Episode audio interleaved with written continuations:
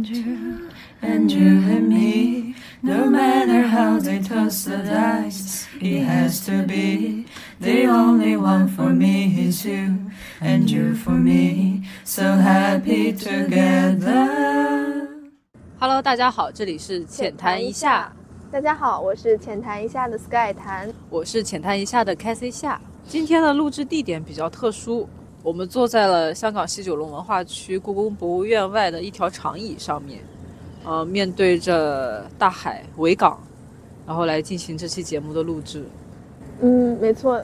所以大家可能会在这一期里面听到各式各样的环境音，比如说草坪的喷水机，还有游过的轮船，还有过往的一些游客，以及包括我们头顶上飞过的一些鸟或者是飞机。那这一期我们在这么丰富的一个环境下，想跟大家聊一聊爱情。地点选的是蛮好的，因为 爱情跟这个环境一样是非常复杂的东西。没错。因为恰逢情人节嘛，那情人节亘古不变的肯定就是要聊一聊爱情。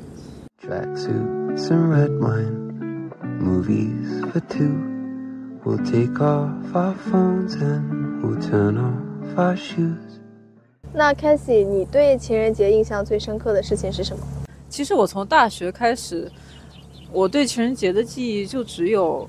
我每年都会去看《爱乐之城》，就是《拉拉烂》。嗯，因为我印象特别深刻，它是在二零一七年的情人节上映的。然后上映当天，我就跟我一个特别好的朋友，嗯，两个人一块儿去看了《爱乐之城》。后来就变成了我每年一个固定的 routine，就是每年情人节我都会找出《拉拉烂》来看。然后每年看，其实都会有不一样的感觉。你有看过这部电影吗？我有看过，但是我很好奇，美国有很多讲爱情的电影，为什么对这一部印象这么深刻呢？其实我头几次看的时候，对它的理解没有那么深，因为它算是一个半歌舞片、半爱情片的一个形式，被它歌舞片的这个元素吸引住的。嗯，那个时候这种类型的片子更能抓住我的眼球，但我当时还没有觉得这是一个多么多么打动人心的一个爱情故事。嗯，但是后来随着年龄的增长，人生的感悟渐渐多了，然后对爱情的感悟也渐渐多了。再回来看这部片子的时候，是完全不一样的感觉。它是一个非常美好的 bad ending。为什么说是一个美好的 bad ending 呢？可能就像我们之前所谈过的恋爱一样，嗯，我们记住的都是它比较美美好的瞬间，嗯，记住它那些爱情里面酸甜苦辣的时刻。但确实不是每一段爱情都能够有一个非常完美的结局。确实。所以后来也谈过了几段恋爱。也经历过了人生的一些必要的分别，再回来看就觉得百感交集，觉得嗯，有些事情、有些人其实就停在那个当下，就已经是最好了。没错，我之前有看过一句话，他说的是每一段恋情里面，你所回忆的一些过去，其实就是在当下的你自己。对的，当下陪你度过那段时光的那个人。其实就是你当时的一个状态。你不仅是怀念你们两个在一起的那段时光，你也怀念的是那个时候的我自己。对，很青涩，很年轻，很大胆，很勇敢。听起来有点故事啊？没有，纯粹就是，呃，一段普通的一些爱情，没有刻骨铭心，但是无比怀念。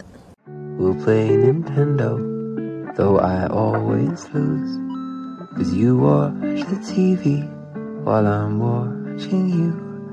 There's not many people I'd honestly say I don't mind losing to. But there's nothing like doing nothing with you.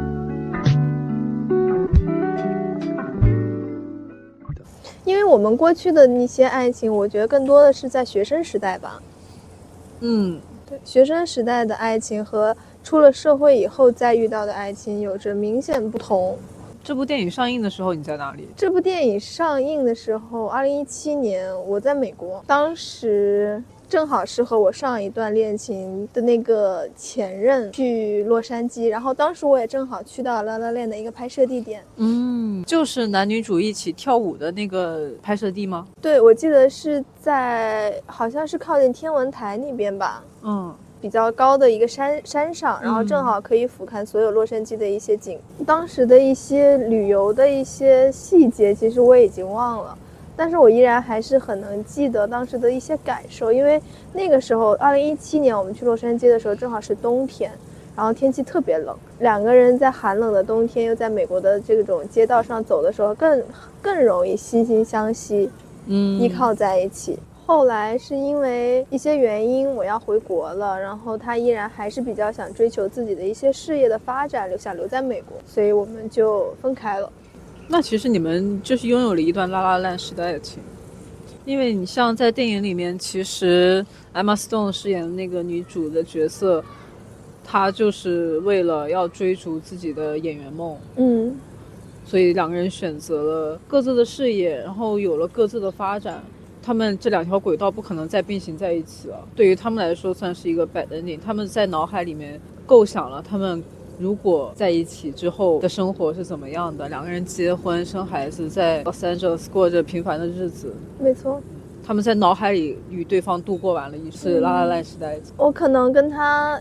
一半拉拉链式的爱情，我们好像就是默契的感受到两个人是彼此陪伴一段时间的一些情侣。嗯，可能因为是在异国他乡，这种情愫更容易产生。没错，更容易把两个人聚到一起。嗯，但其实因为种种现实的因素，我们在分开的时候，其实也会更理性一点。没错。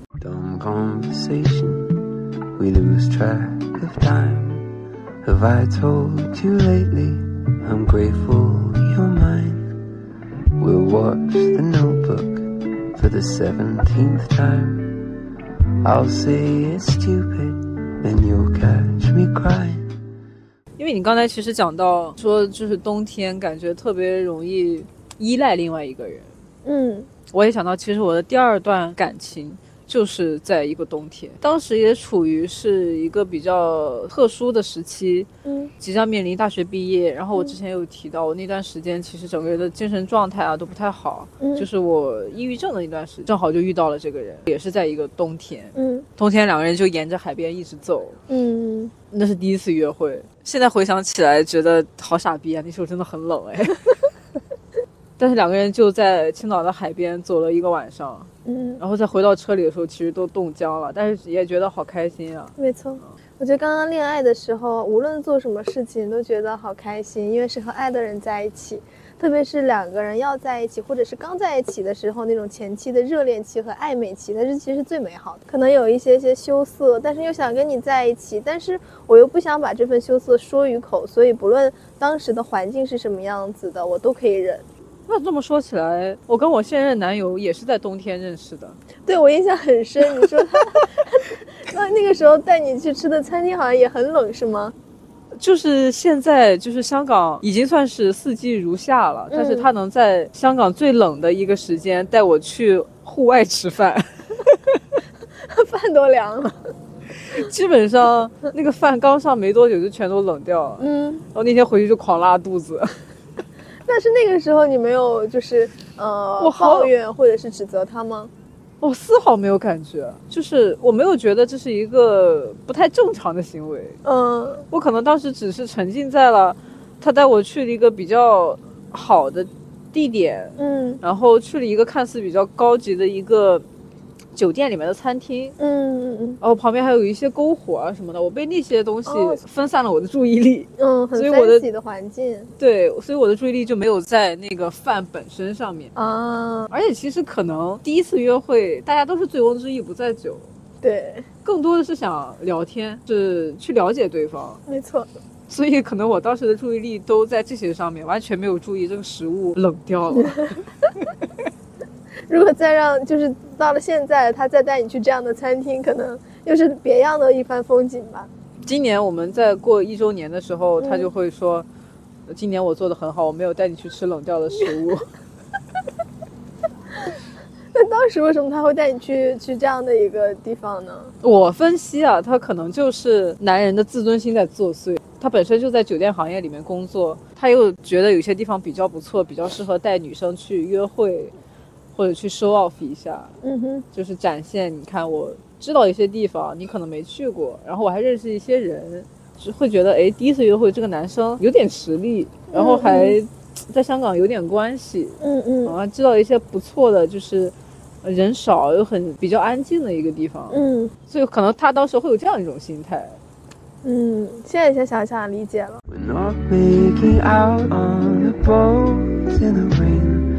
Or in a house I painted blue. But there's nothing like doing nothing with you. 那你跟你老公的第一次约会是怎么样子？我跟我老公的第一次你不会也是在一个冬天吧？没有没有，我们两个是在夏天。嗯，但是你说的第一次约会是指我们两个认识的第一次约会，还是说正式关系开始的第一次约会？两个人一 v 一，两个人单独出去一起去做点什么的第一次约会。那第一次约会其实蛮搞笑的，我觉得要从我认识他说起。嗯我跟他认识是朋友组的一个局上，嗯然后那那那一场局其实就是朋友特意撺的局，就是相亲局。那撺了三个单身男生，然后撺了三个单身女生，然后坐在一起吃饭。我记得很清楚，吃的是鸡公煲。那个时候我就坐在桌子的最边边，他坐在那个那个桌子的最边边，而且当时还是疫情，中间还有一个隔板儿，哦所以我们俩根本就没有说上话，也没有见过面。嗯然后吃完饭了以后，我们就坐在也是坐在维港旁边的一个草坪上，然后大家一起玩游戏。我应该，我觉得你应该有印象，因为他在婚礼誓言上的时候说了，我们坐在草坪上玩游戏，然后他他他对我的第一印象，当时有一部分粤语我确实是没有听明白的，我只记得他说你是一个好聪明的女女仔。对，我们就坐在草草坪上玩游戏，然后喝了一点酒。到了第二天，我就在想，这个男生为什么还不加我微信？因为我们都在一个群里面嘛，大家把他拉进了一个群。后来我问他，他说他把所有人都加了，唯独没有加我。为什么呢？我不知道，欲擒故纵吗？是。我 真的不知道他为什么。然后我实在是忍无可忍了，我想说，既然我觉得这个男生还不错，我我又想了解一下，那为什么我就不能主动一下？我觉得也许如果我不主动，可能再也就不会有再次第二次见面的机会了。所以当时你就已经看上他了。有一点看上他了，因为嗯，首先他外在条件还不错，我又是一个颜控。哦，所以就是他在那三个男生里面算最帅的一个。啊，对，嗯，然后他说话各方面我又觉得也还可以，就是人品看上去也不错，然后我就说那就加吧，我就先加他。我加了他以后，一天他都没有回应我，就是他都还没有通过好友，好高冷一男的，好高冷一男，然后气死我了，我的，我那一整天其实我都已经非常的当对，然后我也没有任何心思做别的事情，我就看着我的手机，他什么时候通过邀请。啊，我们 Sky 竟然也有这样的时刻。然后到了到了晚上的时候，他他终于通过了，然后跟我说：“哎呀，昨天喝多了，因为他不太能喝酒。”然后他说他喝多了，然后睡了一天。当时我是不信的，反正、嗯后来我们就在微信上聊了一下，然后我就说要不就出来再约一次，我们就约到了星期六。然后当时我也不知道是怎么想的，我说我想去黄大仙。八月份的盛夏的中午，嗯，我们去到了黄大仙那个寺庙，庙啊庙啊！那是我们两个第一次约会。嗯，第一次约会就去拜姻缘了。没没有没有，我们就我就纯粹想去那个黄大仙，我想说，呃，当天还还不错，当天日子也挺好的，就进去拜一拜。然后我们就顶着烈日，然后就走进了去。大家都知道黄大仙没有任何的遮挡，然后全都是啊、阳光普照。对，所以我们对两个人汗流浃背的去了之后。走了一圈下来，那还是我们第一次约会哦，啊，两个人还没有确认关系的第一次约会，我们就去了这样的一个地方，然后实在是受不了了，我们就说，那我们去吃点东西吧，然后我们就去了黄大仙旁边的一个商场吧，黄大仙中心，对，然后那个时候其实，呃，发生了一点点小不愉快，是因为他想吃东西，嗯但我觉得女孩子嘛，我又有点想要矜持。我觉得第一次见面刚开始，嗯，我就不想吃一些会弄脏我自己的一些东西，啊我就拒绝了他的这个请求。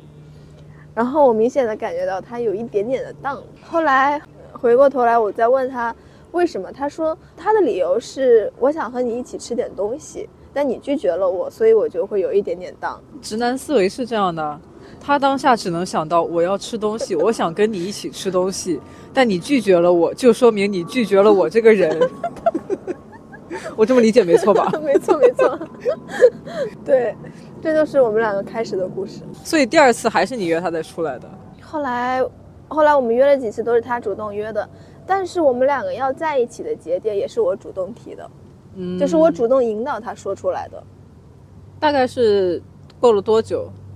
过了两个月吧，哦，对，就是我们来来回回每个周末啊，然后会一起看电影啊，然后一些小小的一些 dating 或者是一些暧昧啊，在微信上。嗯后来我觉得时间节点到了，我也不想把暧昧期拖得很长，所以我就有在有意识无意识的引导他，觉得我们现在是处于什么样的一个关系，我们要不要再进一步做一些什么？So shut all the windows, lock all the doors.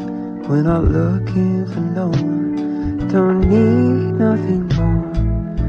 You'll bite my lip and I'll want you more until we end up in the heap on the floor. 所以都算是你来引导的这整个步骤，从一开始第一次约会，然后再到呃后面确定关系，其实主动权都是掌握在你这里的。没错，我觉得是这样的。然后我现在想想，我每一段爱情的主动权都在我手上。我想跟你在一起的时候，我就选择我们两个在一起；我不想和你在一起的时候，我也会选择结束这段关系。那我跟你可能只有前面是一样的，就是嗯开始的主动权是我掌握的，但是我恰恰是最不会去 ending 一段关系的人。嗯，因为你舍不得，还是我到现在还没分析出来，就是平常你也知道的，就是我不管是任何一种形式的感情，嗯爱情也好，友情也好，我都不太会，我没有办法去完全斩断。啊、我明白，就所有的亲密关系当中，嗯，我很难去做到，我去迈出这一步。但是我只能跟你一样的，就是我只能去主动开始。嗯，其实主动开始已经很不容易了，对于女生来说，因为我觉得在很多关系里面，特别是在男女关系里面，大多数的女生都会被冠上我要矜持一点，所以我要等男生主动。但我觉得像现在，特别是在香港，如果女生不主动的话，就像我们上期所说的，机会就会流失掉。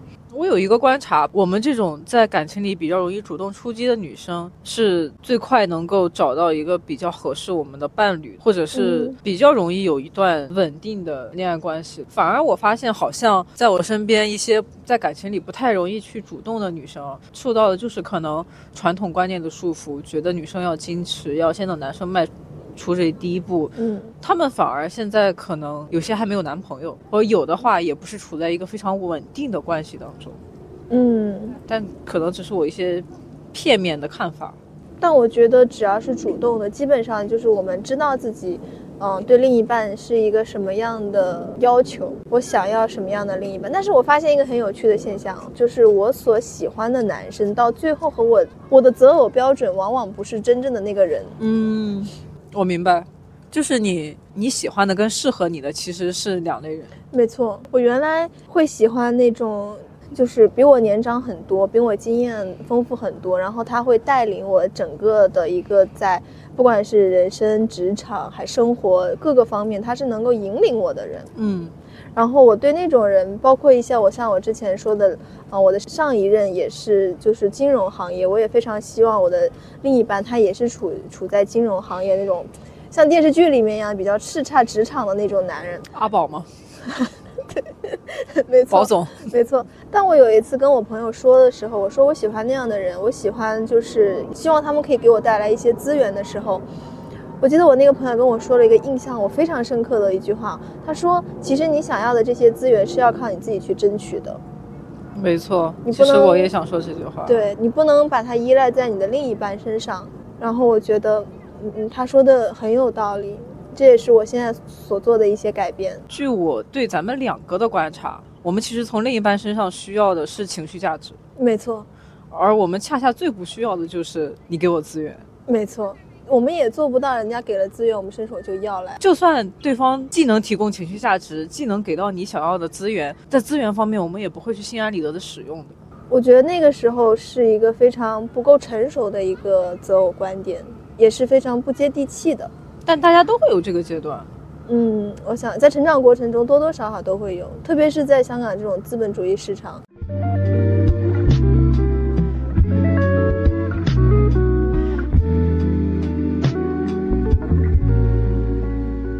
You could be dancing on tabletops, wearing high heels, drinking until the world spins like a wheel. But tonight, your apartment has so much appeal. Who needs stars? We've got a roof, and there's nothing like doing nothing with you. 因为像我的话，我是跟你反过来的。嗯我以前上学的时候，呃，很容易多看他两眼的那种人，反而是书呆子类型，就是他可能会戴一个眼镜，嗯。然后长得斯斯文文的，嗯。看起来没有什么破坏性，嗯，很乖巧的一个小男孩。嗯嗯。但实际上，前面几任男朋友都是非常接地气，嗯。处理事情非常圆滑，然后社会经验也会比我更多的男朋友。嗯。哦，这是我的理想跟我的现实，哦，跟你是反过来的，真的是反过来的，嗯。因为我初恋也是在班上比较出头冒尖儿的那种嗯人，然后他也是比较在学校里面也挺风云人物的，然后又会打篮球，就整个人你他站在那儿，其实就是有很多女生就围上去的。嗯。然后我的第二任也是那种非常开朗，做人做事都很面面俱到，然后包括他跟人谈话也是很自信、很侃侃而谈的。但是我现在最终选择的人，其实是一个很温暖，然后能给我带来很多情绪价值的一个人。就我在他身边，其实更有安全感。后来我其实我想了一想，之所以喜欢前两个人，是因为我在他们身上看到的是我想成为，但我始终没有办法成为的那种人。就是你没有的那些特质。没错，对，我也想说这一点。其实我们最后选择的，啊我还没有到最后啊。其实我们选择的都是跟我们比较相似的人。嗯，是的，我们以前仰慕的是我想成为的那个自己，没错，是我觉得我好像可以变成那个样子。如果我能跟他拉近距离，我也有一天会变成那个样子。没错，没错。我可以变得文静一点、乖巧一点。但实际上，真的跟我比较能聊得来的、气场比较符合的，嗯恰恰是跟我们比较相似的人。对，你像你老公就是跟你一样，就是安安静静、温温柔柔的，但是你们两个就是我也能看得出来，就是很能给彼此提供情绪价值。嗯，确实我们两个很爱，然后我们两个性格很像。但我其实一直以来有一个问题是，选择伴侣到底是选择互补的，还是选择相似的？我之前也在考虑这个问题，但我后来意识到，就算你觉得你们两个真的是相似的，也一定是有不同的地方。嗯，就是你不可能在一个人身上要求他有你所有想要的特质，对，这句话是对的。你不可能要求他又能给你提供情绪价值，但是他又能弥补你没有的那一面。就既要又要都要了，然后有这么好的人出现在你身边呢，这种人你只能去量身定制一个，对，然后慢慢养成。对对对，但是实际现实生活中是并不存在，只能说可能从两个人一开始被互相吸引，再到相处，然后再确定关系，再慢慢磨合。一开始，呃，两个人相似的气场、相似的性格，互相吸引，后面就是求同存异的时间了。嗯，No, there's nothing like doing nothing with you.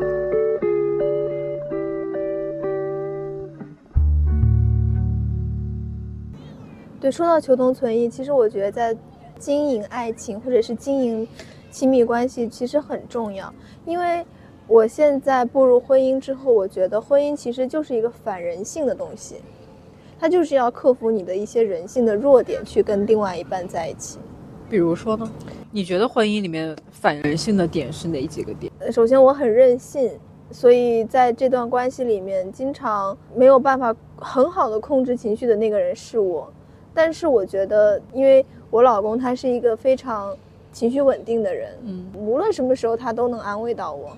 我觉得这一点对于他来说，一个是他情绪稳定，另外一种会不会就是其实他也是在经营这段关系，其实他那个时候也已经很不开心了，嗯，但是他为了想要这段关系长久稳定下去，他不能爆发，因为我们现在处在婚姻可能刚开始的阶段，还没有那么多。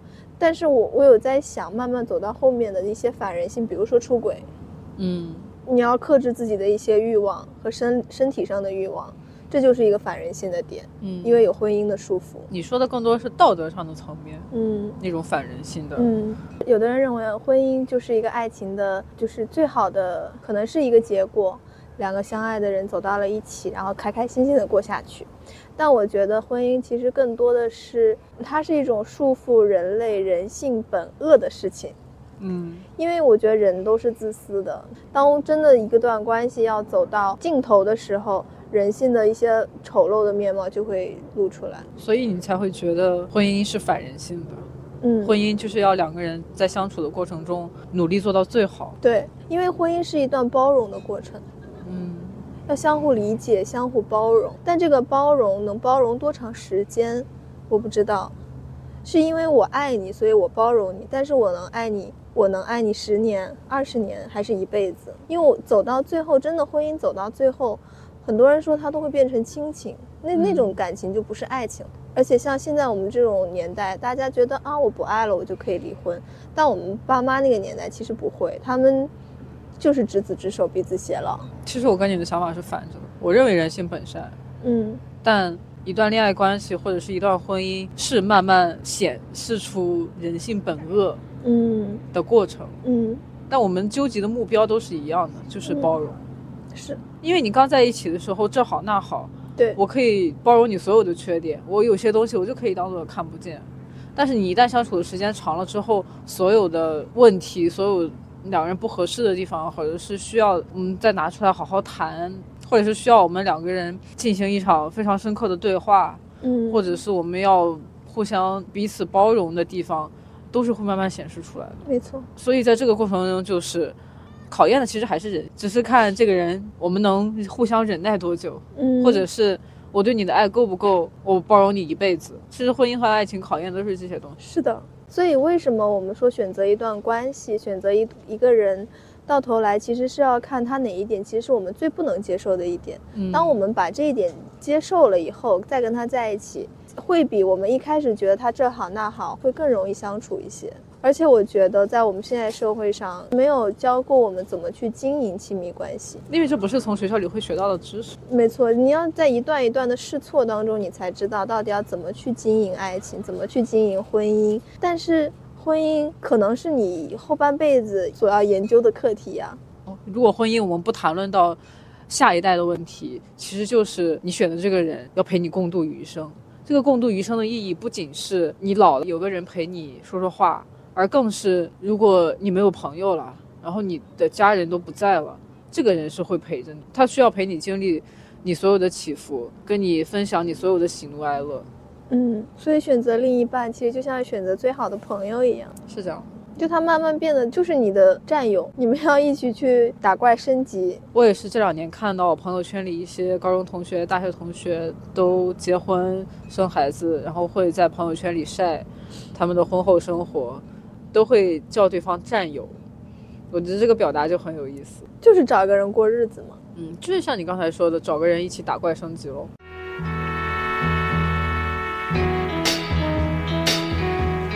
You're just too good to be true. Can't take my eyes off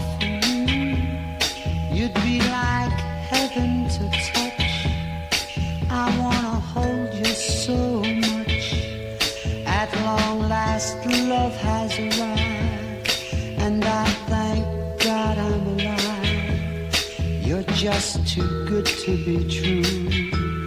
Can't take my eyes off you. 就你有没有想过是怎么样去经营你的这段爱情？因为我知道你的另一半其实是个西方人，你们肯定也会存在或多或少的一些文化差异，你是怎么去沟通的呢？这个问题我还是没有太深的去想过，因为虽然说他是西方人，但他也算是半个中国人了，而且他的年龄比我大一点，所以其实他对于有一些中国的传统，或者是说广东省、嗯香港这边的传统，他比我知道的还多，他比我还更像中国人一点。其实我没有刻意去经营这段关系，我也不想太提前好几步去规划未来。嗯我们的关系像你们的婚姻一样，刚刚处于一个开始的状态。嗯，我还是想看它顺其自然的发展下去，因为规划太多也没用。确实，感情的阶段不一样。因为我始终觉得婚姻好像就不像爱情了一样，因为婚姻它是需要经营的，爱情好像可以，就是我更更享受整个过程，我不需要注重结果，我在整个爱情里面的当下，我开心，我快乐就可以了。但是婚姻不一样，就好像是四个家庭组成了两个家庭，变成了一个大家庭了。在这个家庭里面，我没有办法只顾着我跟我我先生的这个家庭了。虽然我们要先以小家庭为主，但你或多或少你还是要经营不同的关系。所以婚姻更像一个社交场，哇，你这么一说，我觉得好累啊。不是吗？你不光要去处理你跟你父母之间的关系，你还要去应付你老公还有他们家那边的关系。没错，然后以后还有小孩儿，哇，不得了。所以在这个当中，其实我觉得老公他才是最最累的，要应该所有的关系应该他来处理是最好的。那会不会他是被卡在中间的那个呢？呃，会，但是他也要有这个过程，这就是另外一个话题。他如何不想要在这段关系里面夹在中间，那他就需要一些智慧了。下次可以请他来聊一聊。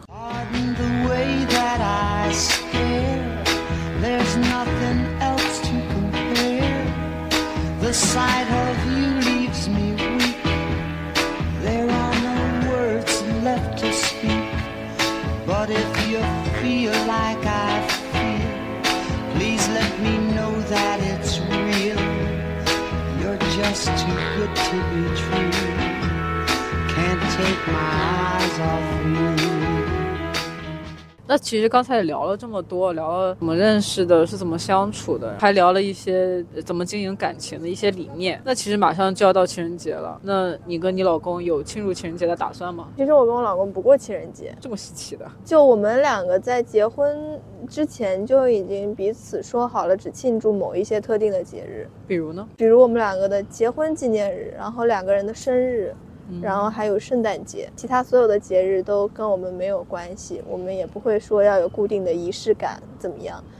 因为我们如果是说好的话，我对他就不会有过多的期待，没有期待就没有失望，我就不会再想，哎，我今天，哎，今天情人节，哎，我老公会不会悄悄给我一个惊喜？会不会他会不会买束花给我，或者送我一个什么样的礼物？如果他真的没有这么做的话，我肯定会失落，然后我肯定会找茬儿。所以我们就干脆提前说好哪些节日我们要过，然后过的话我们怎么过，哪些节日我们不过，不过就不过了，我们大家就不会有期待了。而且我们基本上买礼物都是两个人一起去买，说好想要什么我们就一起去买，一起去逛。确实，这种经营感情的理念还是要向你学习一下。我觉得这个是非常成熟的一种做法。嗯，那我可能还处在一个比较小女生的阶段，我甚至手机 app 上还会记今天是在一起的第几百天啊，。这个我也会。啊、但昨天是第四百天，所以我嗯就会对这个就是非常完整的数字就会有一些执念。嗯嗯，因为像高中以前谈恋爱的时候，就会觉得四百天就是个纪念日，然后一年哦也是个纪念日。对对对，然后什么五二一啊这种，嗯只要有这种是个整数的日子，或者是有什么特殊意义的日子，都会觉得是个纪念日。如果在这种纪念日上面，然后有一些仪式感，其实还是感觉不一样，感觉被爱着。可能我是更注重仪式感的一个人吧，嗯嗯，我更喜欢这种感情中的小惊喜、小意外。你们可能已经到了一个比较成熟的阶段，你们也比较稳定，不太需要寻求一些感情里的惊喜。嗯，不过这也是避免吵架的一个对很好的方式。对，主要就是避免吵架。但其实我们两个现在的状态被我妈妈质疑过，也不说也不算质疑吧。她说你们两个现在的相处怎么这么老夫老妻啊、嗯，那以后怎么办？现在就没有激情了，以后怎么办呀？我也在思考这个问题。我觉得没关系。现在是老夫老妻的相处模式，但等你们老了就可以用青少年的相处模式，不是吗？嗯，你这个建议很好哎。因为你们现在正是各自事业最忙的时候。嗯其实有一个人搭个伴儿过日子，然后忙一下事业，忙着赚钱，多挣为以后养老多赚一点钱，多存一点钱。我们退休的时候就每天互相找事儿就可以了。是啊，嗯，退休的时候他可能想跟什么别的老太太一块儿出去跳个舞，你就开始骂他。啊，或者你想跟别的老小老头儿出去 打个麻将，他就开始骂你。确实。你们现在就已经提前把未来老了以后的日子先过掉，嗯，然后老了以后去弥补一些年轻的时候没做事情的遗憾。对，然后那个时候又有一又有一笔，呃，还不错的养老退休金，嗯然后挥霍就好了挥。霍就好了，没错，然后享受生活。对，所以没有什么的。觉得最重要的就是当下开心就好，开心才是最重要的事情。你跟这个人开心，你做这个事儿开心，在这个社会已经很不容易了。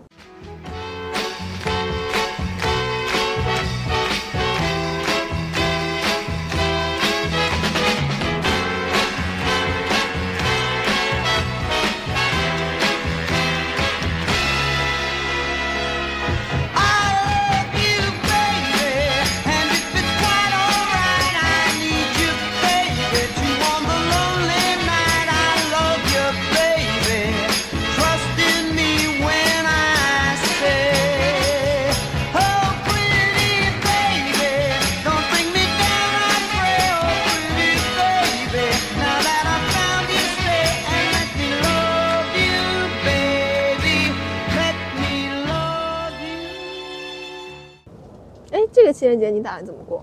这个情人节我不一定能跟我男朋友在一起过，嗯嗯，但上一个情人节我们俩虽然也没一起过，但那一天算是我们正式确认关系的日子，哦，所以在我心里会比较有分量。但是我男朋友是一个没有什么仪式感的人，他说他非常就是他记日子非常糟糕，就是他的话翻译过来的话，嗯，他连他妈妈的生日都能忘。从我们在一起到现在，他能记住我们在一起那个日子都不错了。每次他提起来都是另外一个日子，每次说的日子都不一样。我每次都要纠正他是哪一天，然后下次他又忘记了，这就很直男哎。非常。所以他我也不指望他能记住这些日子，嗯只是可能在我心里会觉得哦，我们的一周年纪念日是怎么样的，然后我们正式确认在一起的日子又是怎么样的。呃我会记住这些小的，可能最近大家工作都比较忙吧，嗯，嗯不会在香港一起过，但是也会有一些仪式感咯。你可能会给他准备一些礼物，礼物还是有的。其实收到礼物的那一下，还是感觉自己啊被爱着，你总要有一些证明自己在被爱着的证据嘛。确实那。么礼物就是很好的方式，不管是对朋友还是对爱人，都是一样。其实这就是经营关系的一个方法嘛。有一些小意外、小惊喜，不用很贵重，但是心意到了，我觉得就可以。没错，那这一期其实我们聊了一些爱情相关的话题，一切都源于我每年必看的电影《La La Land》。所以今年如果我回不到香港跟我男朋友一起过年的话，我可能在飞机上还是会把这部这部电影再拿出来看一遍。我每次看都会 哭的比较惨。所以你有什么情人节必看的片单吗？嗯，好像没有，对，没有。但是我很喜欢，正好你说到情人节要看的电影，我其实很喜欢《爱在三部曲》，因为我觉得它是一个很贴近生活的一一部片子，说不定我我会在今年的情人节跟我老公一起看一下。那这是一个很好度过情人节的方法。看完了，我们再来交流观后感吧。好呀，也欢迎大家在评论区留言，告诉我们你最喜欢的一些爱情电影。或者是你有没有在情人节必须要做的一些事情，嗯跟自己、跟家人、跟朋友，或者是跟爱人。没错，那就祝大家情人节快乐！没有情人的话，就做自己的情人，只要开心就好啦。那就祝天下有情人终成眷属吧。好，那今天的浅谈一下就到这里，我们下期再见，拜拜拜拜 just too good to be true. Take my eyes off you. You'd be like heaven to touch. I wanna hold you so much. At long last, love has and I thank God I'm alive. You're just too good to be